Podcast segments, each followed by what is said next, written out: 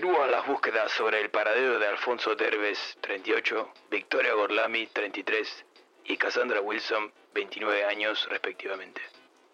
La policía aún no logra conectar las tres apariciones, pero sostienen que deben estar relacionadas de una u otra manera. A pesar de que caminan a ciegas, los investigadores no descartan la posibilidad de encontrarlos con vida. Soy Chuck Viñón para el The News. Muchas gracias por estar ahí. Necios. Jamás los podrán encontrar. Desconocen los vastos destinos inciertos del bazar.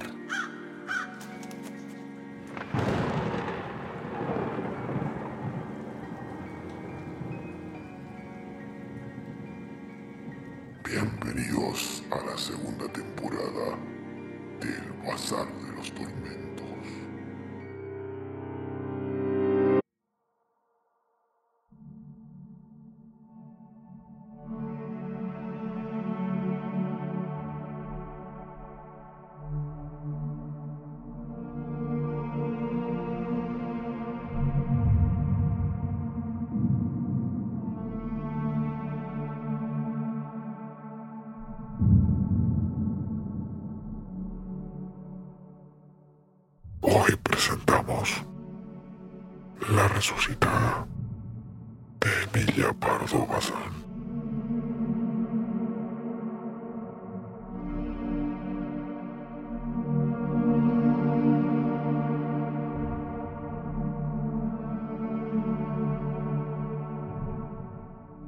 Ardían los cuatro blandones soltando gotazas de cera. Un murciélago, descolgándose de la bóveda, empezaba a describir torpes curvas en el aire. Una forma negruzca, breve, se deslizó al ras de las losas y trepó con sombría cautela por el pliegue del paño mortuorio. En el mismo instante abrió los ojos Dorotea de Guevara, yacente en el túmulo. Sabía bien que no estaba muerta, pero un velo de plomo, un candado de bronce le impedían ver y hablar. Oía, eso sí, y percibía, como se percibe entre sueños, lo que con ella hicieron al lavarla y amortejarla. Escuchó los gemidos de su esposo y sintió las lágrimas de sus hijos en sus mejillas blancas y yertas. Y ahora, en la soledad de la iglesia cerrada, recobraba el sentido y la sobrecogía mayor espanto. No era pesadilla, sino realidad. Allí el féretro, allí los cirios, y ella misma envuelta en el blanco sudario, al pecho del escapulario de la Merced. Incorporada ya, la alegría de existir se sobrepuso a todo. Vivía. Qué bueno es vivir, revivir, no caer en el pozo oscuro. En vez de ser bajada al amanecer en hombros de criados a la cripta, volvería a su dulce hogar y oiría el clarometeo regocijo de los que la amaban y ahora la lloraban sin consuelo.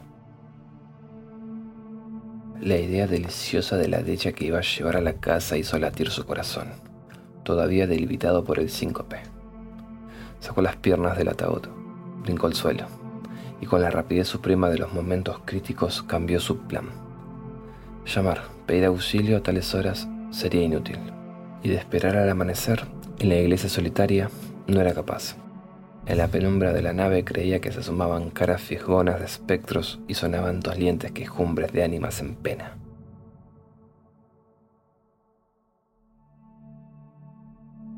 Tenía otro recurso. Salió por la capilla del Cristo.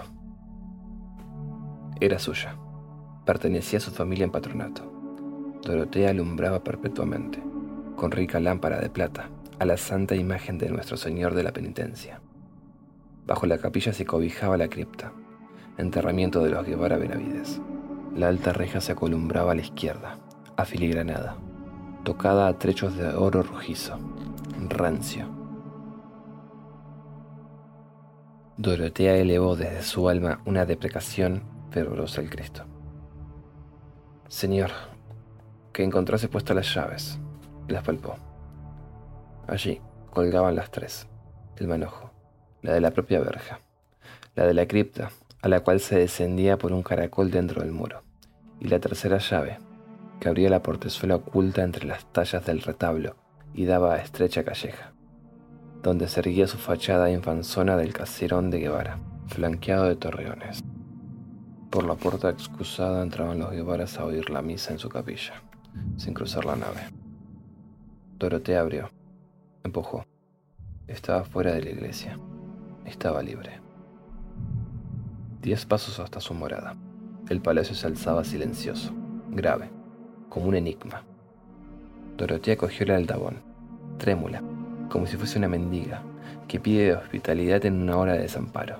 Esta casa es mi casa, en efecto, pensó al secundar el albadonazo firme. Al tercero, se oyó ruido dentro de la vivienda muda y solemne, envuelta en su recogimiento como una larga faldamenta de luto. Y resonó la voz de Pedralbar, el escudero, que refunfuñaba. ¿Quién? ¿Quién llama a estas horas? ¿Qué comido le vea yo de perros? Abre, Pedralbar, por tu vida. Soy tu señora. Soy doña Dorotea de Guevara. Abre presto. Váyase. En hora mala el borracho. Si salgo, a fe que lo ensarte. Soy doña Dorotea. Abre. ¿No me conoces en el habla? Un riego, enronquecido por el miedo, contestó nuevamente. En vez de abrir, Pedralbar subió la escalera otra vez. La resucitada pegó dos albadonazos más. La austera casa pareció reanimarse. El terror del escudero corrió a través de ella como un escalofrío por un espinazo. Insistía el aldabón, y en el portal se escucharon taconazos, corridas y cuchicheos. Rechinó. Al fin, el claveteo del portón entreabriendo las dos hojas y un chillido agudo salió de la boca sonrosada de la doncella Lucigüela, que elevaba un candelabro de plata con una vela encendida, y lo dejó caer de golpe. Se había encarado con su señora, la difunta, arrastrando la mortaja y mirándolo de hito en hito.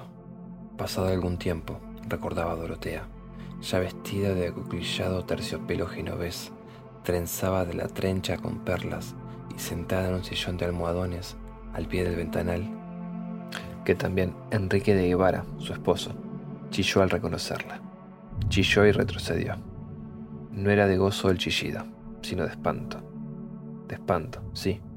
La resucitada no lo podía dudar, pues acaso sus hijos, doña Clara, de once años, don Félix, de nueve, no habían llorado de puro susto cuando vieron a su madre que retornaba de la sepultura, con su llanto más afligido, más congojoso que el derramado al punto en que se la llevaban.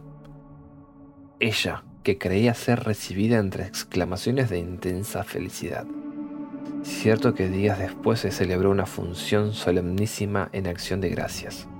Cierto que se dio un fastuoso convite a los parientes y allegados. Cierto, en suma, que los Guevara hicieron cuanto cabe hacer para demostrar satisfacción por el singular e impensado suceso que le devolvía a la esposa y a la madre. Pero doña Dorotea, apoyado el codo en la repisa del ventanal y la mejilla en la mano, pensaba en otras cosas. Desde su vuelta al palacio, disimuladamente, todos la oían. Dijérase que el soplo frío de la huesa, el alito glacial de la cripta, flotaba alrededor de su cuerpo.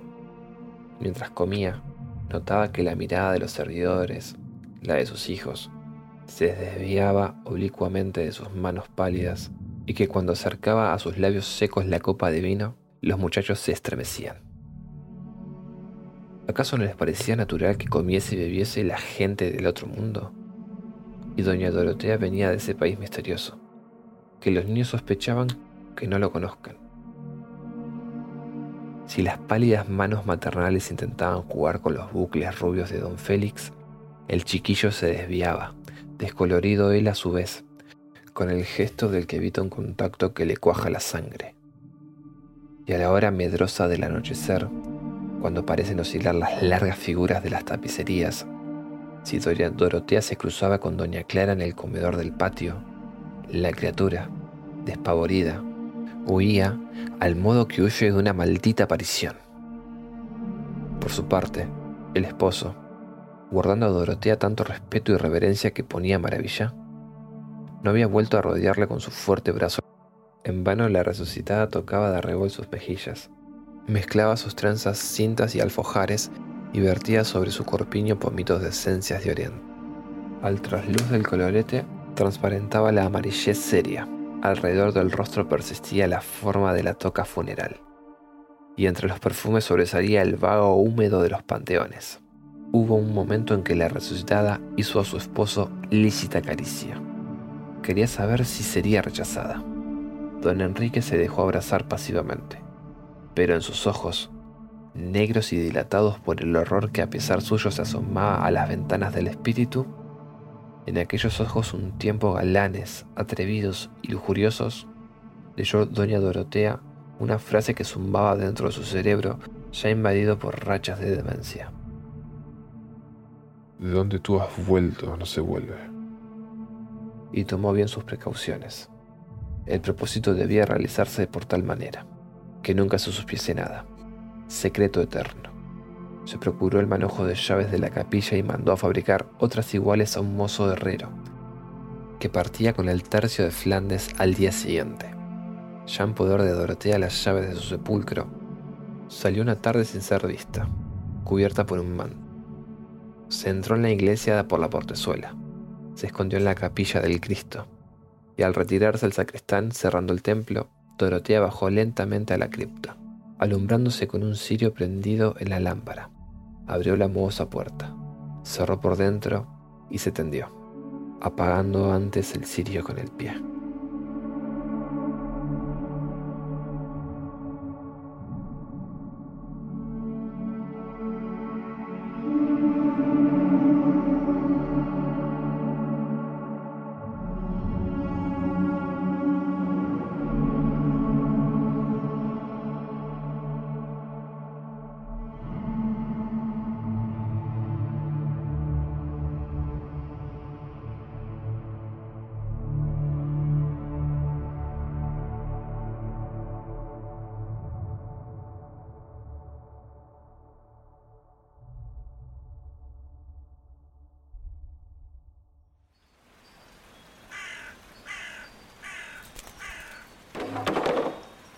No, Plutón.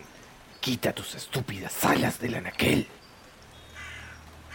¿Es que acaso no eres consciente de lo que puede ocurrir si uno de esos objetos llegase a sufrir el más mínimo daño? Maldito seas, Plutón. Concebido en la maldad fuiste. Por ella vives.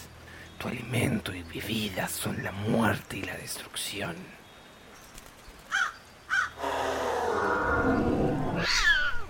Y ahora vuelves a adoptar esa estúpida forma felina. ¿Acaso no aprendiste aquella lección que te costase vuestro ojo izquierdo?